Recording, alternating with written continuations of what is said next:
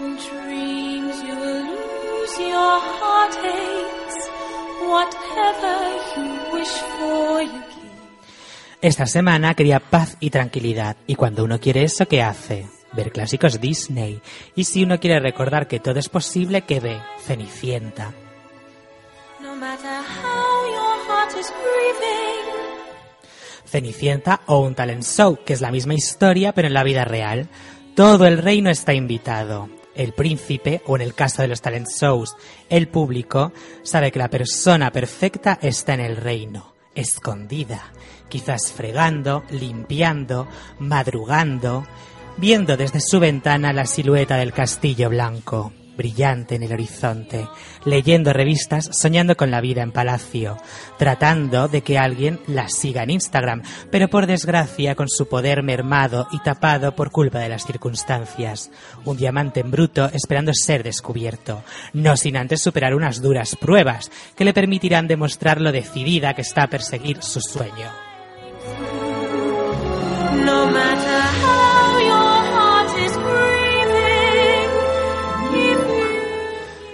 Llega una de las partes más emocionantes del cuento. Cenicienta reúne los requisitos para participar en el talent que ha organizado el rey. ¿Quién quiere casarse con mi hijo? Da igual que sea pobre, da igual que esté sucia, que sus amigos midan 20 centímetros o que tenga que dormir en una bohemia bordilla llena de ratones. ¿Por qué? Porque tiene algo muy valioso, el deseo de ir al baile y ganarse su premio y el glamour requerido para atraer la atención del público. ¿Qué pasa? Pues que ella va tan decidida y se encuentra un muro de tres personas, porque en el talent de Cenicienta son tres, en otros son cuatro jueces, pero ahí anda la cosa. Y le dicen, muy bien querida, pero tendrás que barrer la escalera, cocinar un salmorejo esferificado, sublimación de tortilla de patatas con sal de jamón ibérico, de postre soufflé de queso con humo de whisky y por descontado que le gusta a las dos hermanastras malvadas. Y por supuesto tendrá que hacer un vestido fabuloso para el baile con los cuatro trapos que la pobre tenga en la guardilla.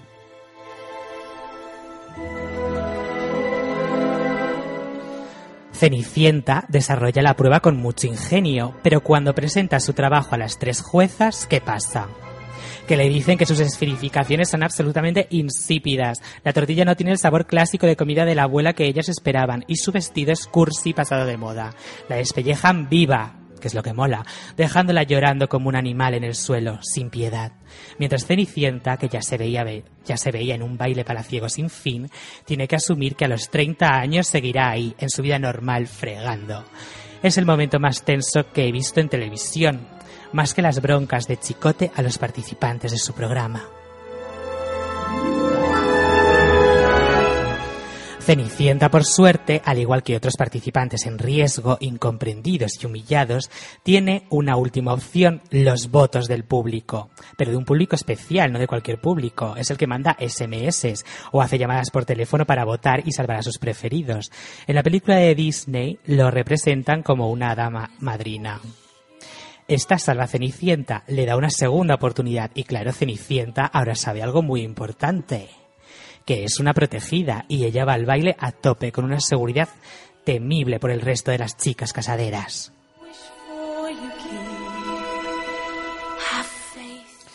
Ella baila con el príncipe, ganándose al público como hizo Belén Esteban en Mira quién baila. Pero Cenicienta no tiene el amor incondicional del que goza la Esteban. A las 12 se pierde la magia. ¿Y entonces qué? Vuelve a estar a merced de la madrastra y las hermanastras, atrapada de nuevo en su antigua vida, oculta, sin móvil ni nada. Pero Cenicienta dejó huella, con zapato y todo. Ella es la ganadora, la única que busca el público, y un nuevo talent show nace. La peli se pone interesante, todas las participantes acuden al talent show El Zapato. Al final gana Cenicienta, claro, porque ella es la dueña original del zapato. Unos lo llaman tongo, otros destino. Dulces y bellos oyentes, el mensaje de Cenicienta nos enseña que uno no es mediocre, simplemente no ha sido descubierto aún.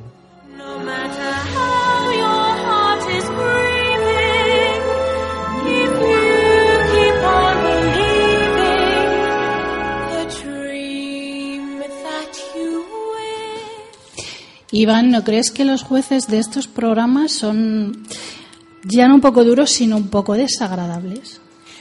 Los jueces yo creo que se amoldan un poco a lo que pide la gente, a lo que pide el público, que es pues sangre.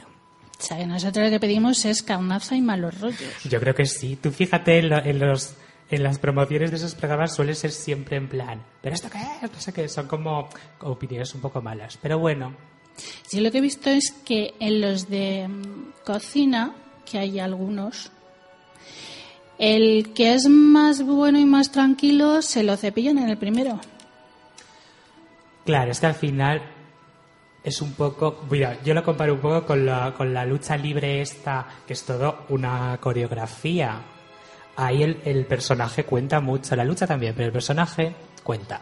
O sea, que no tienes que ser una cenicienta buena y tranquila, tienes que ser el- la bruja mala para concursar.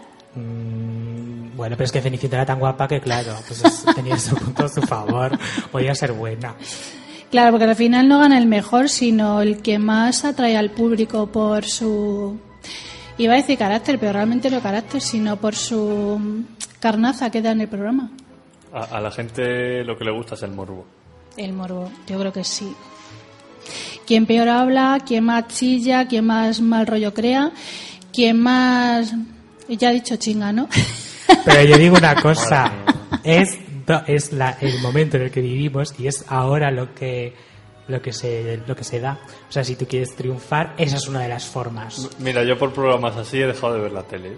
Pero tú no crees que, a ver, los críos, que muchos ven la televisión, están viendo que tienen que ser desagradables, faltones, para triunfar en el mundo. Ya, sí, el mensaje es un poco esto. Pero bueno, no sé qué decir. Se ha quedado sin palabras ya. Me quedo sin palabras. No, yo es que he Pero es visto, cierto, sí. hablando del joder, del maltrato que sufren muchas mujeres, eh, ver en, en un programa cómo una mujer también maltrata verbalmente a un hombre también me resulta tristísimo y sin embargo ha ganado un programa.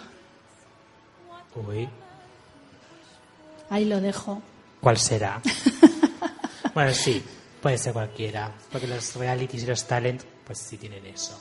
Yo lo que sé es que, a ver, veo muy pocos. Normalmente los ves porque no te queda otra, porque te lo ponen una y otra vez y otra vez y otra vez a lo largo del día. El resumen, el avance y el posterior. Entonces no te queda más remedio que ver un cacho sí o sí. Pero no me gustan en general. ¿Pero crees que tiene algo de Cenicienta realmente esos programas hoy día? Que a la gente, pues eso, organiza talents para sacar ahí a una Cenicienta, que todo el mundo la adore. Pues, Aunque acabe a las 12, pero... A ver, yo creo que hay mucha gente que, que vale, ¿eh? por ejemplo, para cocinar, eh, que tiene mucho talento, para cantar, o para coser, o...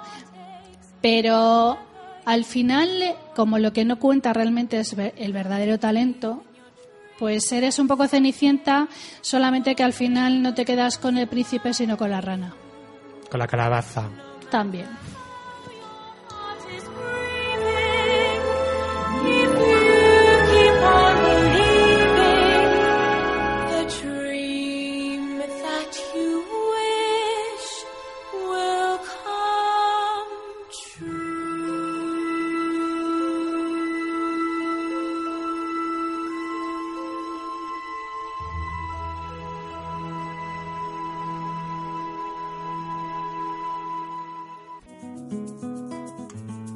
No le des el aire que respiras, los colores de la vida te recuerdan que este cuento no termina. Y a la vuelta de la esquina, los dolores se te olvidan. A la vuelta de la esquina, Todos los viernes, De 6 a 8 de la tarde un programa lleno de cultura y curiosidades. ¡Os esperamos!